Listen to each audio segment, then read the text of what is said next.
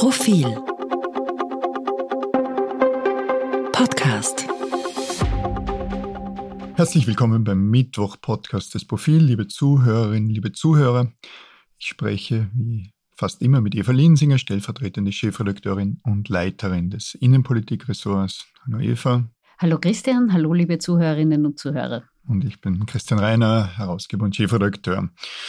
Falls es Sie interessiert, liebe Zuhörerinnen, liebe Zuhörer, heute nehmen wir das Gespräch im Studio gemeinsam auf, sind also nicht durch Teams, Digital Teams ist ein ähnlich wie Zoom ein, ein digitales Tool getrennt, sondern wir sitzen einander direkt gegenüber. Das große Thema in dieser Woche, das Teuerungspaket, also eigentlich ein Entlastungspaket. Deine Einschätzung in kurzen Worten, also in fünf Minuten. ich probiere es sogar in fünf Sätzen. Wahnsinnig viel Geld, 28 Milliarden. Natürlich ein paar wirklich gute Dinge dabei. Ähm, manches davon noch vage. Kalte Progression, Abschaffung versprochen. Werden wir sehen, ob es wirklich kommt. Und schon sehr viel Gießkanne, wenig zielgerichtet. Das waren wirklich fünf Sätze, oder das waren, glaube ich, sogar zwei Sätze. Äh, ich kann keine, keine wirkliche Gegenposition dazu aufbauen. Vielleicht abgesehen davon, dass mich die breite Kritik überrascht hat, weil sie nicht kritisch war im Sinne von negativ, sondern von den Wirtschaftsforschern bis zu den Sozialpartnern für ein, eine derartige für ein derartig großes Paket sehr viel Positives kam. Also man hörte zum Beispiel von den Wirtschaftsforschungsinstituten, ja, Gießkanne, aber dann doch wieder nicht die befürchtete Gießkanne, was zum Beispiel eine Senkung der Mehrwertsteuer äh, um einige Prozentpunkte gewesen wäre. Auch das Argument, würde man noch weniger Gießkanne machen. Also das heißt, dass auch besser verdienende Menschen finanziell besser gestellt werden beziehungsweise profitieren, aber die da wiederum einschränket oft dass äh, ein Herausfiltern äh, jener Personen, die es nicht notwendig haben, in Wahrheit mehr Aufwand, äh, mehr Aufwand bringt. Mich hat auch überrascht, wie gering die Kritik an den Kosten waren, die du gerade angesprochen hast. Also das Thema Budgetdefizit äh, Staatsverschuldung irgendwie weg ist. Und ich kann mir keinen keinen, keinen Reim darauf machen, warum das so ist. Das könnte man natürlich argumentieren, dass derzeit noch immer die Neuverschuldung, also die Schuldenaufnahme für Staaten sehr billig ist. Wird jetzt um einen Prozentpunkt steigen, dadurch, dass die äh, Zentralbanken die, die, die Zinsen steigen. Aber es kostet noch immer es kostet noch immer äh, wenig, so wie wir zum Beispiel derzeit weniger an Schuldendienst, falsch an Zinsen zahlen, als wir das vor der vor der Corona-Krise zahlten, schlicht weil die, weil die Zinsen so niedrig sind. Also so einen wirklich, wirklichen Reim kann ich mir nicht, nicht drauf machen. Es gibt natürlich in diesem ganzen Paket wahnsinnig viel Fragezeichen. Du hast jetzt einige davon angesprochen, zum Beispiel, wie wird es finanziert. Die Grünen sind bekanntlich schon länger für eine ähm, reichen Erbschaftsvermögensbesteuerung. Die ÖVP ist da bisher strikt dagegen. Es wird relativ vage gesprochen von Strukturreformen, äh, die das Ganze finanzieren sollen. Da bin ich jetzt als schon äh, langjährige Beobachterin ein bisschen skeptisch, weil Strukturreformen werden immer viel beschworen, sie kommen selten. Und ganz klar ist, ein Teil des Pakets zahlt sich quasi selbst durch die höheren Steuereinnahmen. Ähm, das Positive ist, glaube ich, ganz klar, bisher in den vergangenen Monaten war die Regierung sehr getrieben vom Ukraine-Krieg, die ÖVP von den Korruptionsaffären, von der Teuerung. Jetzt hat sie Handlungsfähigkeit bewiesen und das ist schon einmal etwas Positives. Also die Politik macht das, wozu sie gewählt wird, nämlich Politik. Ähm, und die Fragezeichen hast du angesprochen. Ich würde noch ein zusätzliches dazufügen und zwar ist es das Ökologische, die CO2-Bepreisung, bei der Österreich erstens sehr spät dran war und sie zweitens niedrig angesetzt hat, wird verschoben, einmal auf den Herbst. Schauen wir, ob sie bis dorthin kommt äh, oder ob sie auch da wieder verschoben wird. Also der zweiten großen Herausforderung neben der Teuerung, dem Thema Klimakatastrophe, wird dieses Paket nur sehr bedingt gerecht, oder? Absolut, ja. Und dass das angesprochen ist, man hörte immer wieder das Wort Strukturreformen wären zur Gegenfinanzierung notwendig und das von Leitern von Wirtschaftsforschungsinstituten Instituten. Und so wie du, wie du's, du sagst, ich, ich, ich erlebe es sogar noch einige Jahre länger, dass diese Strukturreformen nicht nicht oder, oder nur sehr selten wirklich kommen, kostensparend kommen und dass der Staatsanteil am, am, äh, am BIP immer wieder, immer höher wird. Die zweite Geschichte, die du angesprochen hast, nämlich diese, es muss sich dann selbst finanzieren durch höhere Steuereinkommen. Mein Eindruck ist, dass all das verhandelt wurde, bevor klar war, jetzt kommt die große Wirtschaftskrise. Und davon bin ich eigentlich leider überzeugt, dass nach äh, Corona, was so halbwegs abgefedert wurde oder auch ganz klug abgefedert wurde, nun durch den Ukraine-Krieg die wirklich große Wirtschaftskrise kommt. Auf der einen Seite kollabieren Börsen, auch weil die Zinsen erhöht werden. Das allerdings schon wieder als Reaktion auf eine Inflation und die Inflation ist abseits der Kerninflation Ukraine indiziert. Das heißt, für mich macht dieses Paket den Eindruck, als wäre es vor dieser Wirtschaftskrise, die wir ja noch gar nicht spüren, äh, erdacht worden und dann hätte man die Scheuklappen aufgesetzt und man tut so, als würde die nicht kommen, weil wenn diese Wirtschaftskrise kommt, dann wird es eben keine Selbstfinanzierung geben, dann werden die Steuereinnahmen nicht steigen, dann werden die, die, die, die Mehrwertumsatzsteuer Steuereinnahmen zurückgehen, die Körperschaftssteueranteile zurückgehen und so weiter. Äh, ja, und da komme ich auf etwas zurück, was du davor gesagt hast, nämlich das Volumen dieses Pakets. Ich meine, ähm, diese 28 Milliarden sind natürlich nicht nur in einem Jahr, sondern bis zum Jahr 2026. Aber das ist trotzdem ein Riesenwumms, wie Werner Kogler sagen würde. Und da merkt man schon auch ein wenig, dass in der Pandemie ähm, das Gefühl für die Dimension manchmal verloren gegangen ist. Also man hat den Eindruck, aus Millionen werden Milliarden und das Thema koste es, was es wolle, dominiert. Ähm, trotz allem äh, und trotz aller berechtigter Einwände, die du machst, möchte ich schon noch einmal etwas hervorheben. Wenn das gelingt mit der Abschaffung der kalten Progression, also wenn es nicht nur bei der Ankündigung bleibt, dann ist das schon ein richtig großer Schritt, den sich viele Regierungen vorgenommen haben, den noch keine umgesetzt hat, weil das bedeutet, dass wir uns, ich sage es jetzt salopp, dieses ganze Theater sparen. Immer mhm. mehr Leute grütschen in hohe Steuerstufen, das Budget wird saniert, mit großer Geste verteilt dann die Regierung durch die immer größte Steuerreform aller Zeiten etwas um. Dieses Theater spart man sich und man ist gleichzeitig wirklich zu Reformen gezwungen, um das Budget im Zaum zu halten. Das ist für mich fast der Boden positivste Effekt dabei. Vollkommen bei dir. Das ist über Jahre angekündigt worden, es ist nicht passiert. Deutschland hat die kalte Progression abgeschafft und zwar mit einem ähnlichen, wenn nicht sogar mit demselben Modell, beziehungsweise wir folgen dem deutschen Modell dabei, das in Österreich nun geplant ist. Es gäbe noch eine radikalere Form. In dem Fall bleibt ungefähr ein Drittel dieser kalten Progression innerhalb der Dispositionsmöglichkeit der Regierung. Aber äh, selbstverständlich müssen wir und müssen gerade wir Journalistinnen und Journalisten dafür sein, dass kalte Progression abgeschafft wird, weil die kalte Progression in Wahrheit zu einem Lügengebäude äh, führt und äh, Menschen entlastet werden, die vorher zusätzlich belastet wurden durch die inflationsgetriebene kalte Progression. Äh, man muss dazu sagen, dass die Bevölkerung das zwar irgendwie, äh, irgendwie spürt, nämlich bei, bei, der, bei der geringeren Kaufkraft, aber nicht so ganz versteht und darum Politikerinnen und Politikern immer wieder auf den Leim geht und das wirklich als eine Entlastung sieht, was vorher keine Entlastung war. Also wenn man an, an Wahrhaftigkeit denkt und für Wahrhaftigkeit kämpft, wie wir Journalistinnen und Journalisten tun, dann ist schon aus diesem Grund es notwendig, äh, die kalte Progression abzuschaffen.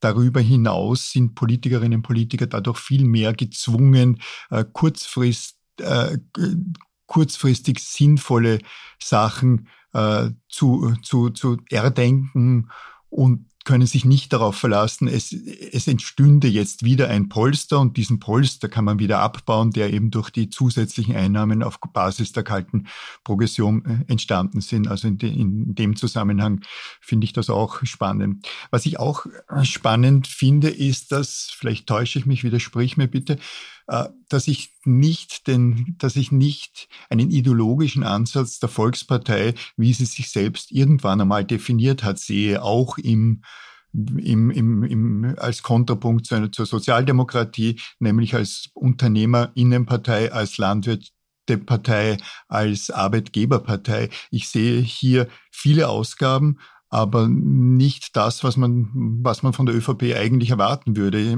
Sehr salopp könnte man sogar sagen, das ist ein durchaus linkes Modell, das da jetzt äh, umgesetzt wird, abgesehen von der Abschaffung der Inflation, aber in der, Verteil in, in der Verteilung. Es wird, äh, es wird sehr viel verteilt die Unternehmen sind nicht ganz unzufrieden, aber äh, einen ideologischen Fußabdruck sehe ich so wenig wie den ökologischen Fußabdruck, den du auch angesprochen hast. Den ökologischen Fußabdruck, ja, den äh, vermisse ich, äh, ja. wie viele Expertinnen und Experten. Ideologisch, ähm, es hat einen Schwerpunkt am Thema Familien, was schon immer ein ÖVP-Thema mhm. war. Mhm. Das würde ich aber jetzt da in dem Fall nicht als ideologisch sehen, sondern wirklich alle Studien zeigen, ähm, Familien, Kinder sind ein Armutsrisiko, sind von der Teuerung besonders betroffen. Mhm. Daher halte ich das für vernünftig. Ob es wirklich gescheit ist, das so breit zu verteilen, Entschuldigung, ich will jetzt nicht zu nahe treten, aber auch du würdest bekommen ähm, die erhöhte Familienbeihilfe etc. etc. Ob ob das mhm. so gescheit ist, es würde auch ein Minister bekommen mhm. oder ob man das sozial staffeln hätte können mhm. oder wie kompliziert es gewesen wäre, das mhm. sozial zu staffeln. Also das halte ich für bisschen, einen, ähm, ein bisschen eine Schwäche des ganzen Pakets, dass doch sehr viel sehr breit verteilt wird. Und da ist einfach die Frage, ähm, kann sich Österreich das leisten mhm. oder führt das dann irgendwann einmal zu einem sehr schmerzhaften Sparpaket, wo dann gerade wieder ähm, Menschen betroffen sind, die es sich eigentlich weniger leisten können. Das halte mhm. ich für ein bisschen ein Knackpunkt, aber der Schwerpunkt auf Familien ist sicher klug. Wir wissen, dass ähm, je mehr Kinder besonders alleine Alleinerziehende, das mhm. sind besonders Betroffene. Bin bei dir, also bei Familie, ja, da ÖVP, äh, da ÖVP-Ideologie. Nicht nur ÖVP-Ideologie, weil, wie du gerade sagst, bei der Inflation äh, Familien mit geringem Einkommen besonders, besonders äh, betroffen sind. Aber nochmal, so diese Sparmeister-Geschichte, die, die, das Sprechen über ein Nulldefizit, was ohnehin ein Unwort ist, aber auf Schuldenabbau, das kommt nicht wirklich vor. Und es erinnert mich jetzt auch daran, wir hatten vor einiger Zeit im Club 3, also der gemeinsamen äh, Fernsehsendung vom Profil, Schau TV, also Kurier und Krone TV, Magnus Brunner, den Finanzminister, zu Gast. Und man musste ihn fast zwingen dazu, äh, zu irgendwann mal das Wort in den Mund zu nehmen, Nulldefizit, äh, keine Schulden machen oder Schuldenabbau. Also das ähm, fehlt mir in dem ganzen Zusammenhang dann doch und vielleicht stimmt dann doch die Kritik, dass, dass die ÖVP weniger eine, eine, eine Unternehmerinnenpartei ist, als es früher war. Das Ganze ist natürlich entstanden durch die doppelte Krise jetzt, also Corona und jetzt äh, Inflation, was eine Auswirkung der Krisen ist und, und Krieg. Aber so ganz sicher bin ich mir nicht, in welche Richtung, Richtung es dabei geht. Äh, eine Frage, die sich da sicherlich stellt, ist, Kommt es der ÖVP nur zu Pass oder ist es durchaus äh, gewollt, dass dieses Paket gerade jetzt, äh, gerade jetzt präsentiert wird, wo die ÖVP einmal mehr stark unter Druck ist und in diesem Fall nicht nur die ÖVP, sondern Bundeskanzler Karl Nehammer selbst, der jedenfalls mitverantwortlich, mit Schuldig kann man nicht sagen, weil wir nicht wissen, was passiert ist, mitverantwortlich für die Frage, fragwürdige oder aufklärungsbedürftige Gestion der Volkspartei, die nun vom Rechnungshof und von deren äh, äh, Präsidentin, Rechnungshofpräsidentin Kraker in die Öffentlichkeit gebracht wurde. Also die Frage der Wahlkampfausgaben vor einem Jahr. Kam das der ÖVP jetzt nur zufällig zu Pass oder ist das ein Ablenkungsmanöver? Ein Ablenkungsmanöver ist es in dem Fall, glaube ich, nicht, soll man fair sein. Äh, die Teuerung ist ein Problem, unter dem wirklich große Teile der Bevölkerung leiden. Ein Ablenkungsmanöver wäre gewesen, wenn die türkise ÖVP wie früher mit großem Gedöns fünf Moscheen geschlossen hätte, um von irgendetwas abzulenken. Aber die Teuerung ist ein reales Problem und ähm, egal wie man es im Detail bewertet, da muss sich die Politik drum kümmern. Dessen ungeachtet ist aber natürlich diese völlig verkorkste ähm, Wahlkampfabrechnung Entscheidung und die vielen Fragen, die sich da stellen, ein massives Problem der ÖVP. Es ist ein weiterer Baustein in einer ganzen Serie von Affären. Äh, wir wissen, wie du gesagt hast, jetzt noch nicht ganz genau, was da passiert ist. Das wird auch durch die Fragen und die Wirtschaftsprüfung des Rechnungshofes weiter aufgeklärt werden. Aber es fügt sich in eine Reihe von Skandalen und Affären hinein. Klar ist, die ÖVP hat mehrere Versuche unternommen, um da eine Bilanz zu legen. Jetzt behauptet sie, alles sei so klar und äh, völlig einfach. Dann fragt man sich, warum ist nicht gleich beim ersten Versuch? Also wenn ich mir bei einer Rechnung ganz sicher bin, dann schaffe ich es im ersten Versuch, da eine Abrechnung vorzulegen, die auch sauber ist. Und da sind einfach viele Fragen offen. Wurde getrickst bei den Wahlkampfkosten? Wie sehr wurde getrickst? Und es wäre nicht das erste Mal einer Wahlkampfkostenüberschreitung. Es ist aber jetzt das erste Mal, dass Wirtschaftsprüfer geschickt werden, weil schon auch die erhöhte Aufmerksamkeit zeigt und es fügt sich für die ÖVP in eine ganze Serie und erstmals, du hast es gesagt, ist auch der derzeitige Parteichef und Bundeskanzler Karl Nehammer nicht nur indirekt, sondern direkt involviert. Das Ganze trägt seine Unterschrift. Er war Parteigeschäftsführer und für den Wahlkampf verantwortlich. Klar, dass er gestern über die Teuerung lieber gesprochen hat, aber die ÖVP kann sich da nicht wegducken. Da muss schon jemand Stellung nehmen dazu.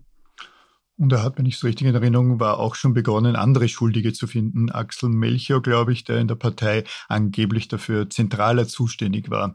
Äh, wie du sagst, wir wissen nicht, was wirklich gelaufen ist. Jedenfalls scheint die Art und Weise, wie die ÖVP das gehandelt hat, arrogant, abgehoben, vielleicht auch verdrängend gewesen zu sein, weil Frau Präsidentin Krake ist jetzt nun nicht wirklich als eine, äh, als links, eine Linksradikale oder Maoistin bekannt und die ÖVP wird sich schwer tun, ein, ein weiteres Mal hier den Sündenbock äh, dieses Mal im Rechnungshof zu finden, so wie es Sebastian Kurz mit der Wirtschafts- und Korruptionsstaatsanwaltschaft gemacht hat. Er meinte, das sei alles ideologisch oder individuell getrieben. Das funktioniert bei Frau Krake nun keinesfalls. Also möglicherweise war es eine Machthybris oder aber wir werden da inhaltlich auch noch einiges finden. Auch im kommenden Heft äh, beschäftigen wir uns mit dem Thema.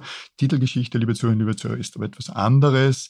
Äh, Im Umfeld von Klima, jungen Menschen, jungen Frauen. Also ein Thema, das uns stark begleitet. Viele Geschichten im kommenden Heft im Übrigen in diesem Umfeld. Sollen wir mehr verraten? Na, ich glaube, das ist, das reicht. Und wenn Sie sich zwischendurch informieren wollen, freuen wir uns immer, wenn Sie auf Profil.at vorbeischauen. Und natürlich freuen wir uns auch, wenn Sie unabhängigen Journalismus unterstützen, zum Beispiel mit einem unserer vielen Abo-Angebote. Wir haben auf Profil.at viele, viele neue Angebote. Haben Podcasts, ich habe mir gerade die Zahlen angeschaut, Eva, die Zuwächse im Vergleich zum vergangenen Jahr sind sensationell. Wir sprachen gerade mit Sebastian Pumberger, den für uns, für Profil.at das Online-Angebot zentral Verantwortlichen. Die Zugriffe auf die Podcasts im Jahr haben im Jahresschnitt offensichtlich um 50 Prozent zugenommen. Die Unique Clients, die Visits und vor allem die Verweildauer sind spektakulär gestiegen. Wir sind sehr glücklich damit. Wir danken Ihnen, liebe Zuhörerinnen und liebe Zuhörer, dass Sie uns in diesem Zusammenhang Ihre Zeit widmen. Das ist mit die Zukunft neben E-Paper und Print. Von mir aus wäre es das jetzt. Also ich verabschiede mich gleich mal. Liebe Eva, vielen Dank fürs gemeinsame Diskutieren. Liebe Zuhörerinnen, liebe Zuhörer, danke und gebe dir gerne das Schlusswort, beziehungsweise du nimmst es dir einfach. Ich sage nur mehr und wir wünschen Ihnen eine schöne Woche, haben hoffentlich auch ein schönes Wochenende mit der künftigen neuen Ausgabe von Profil.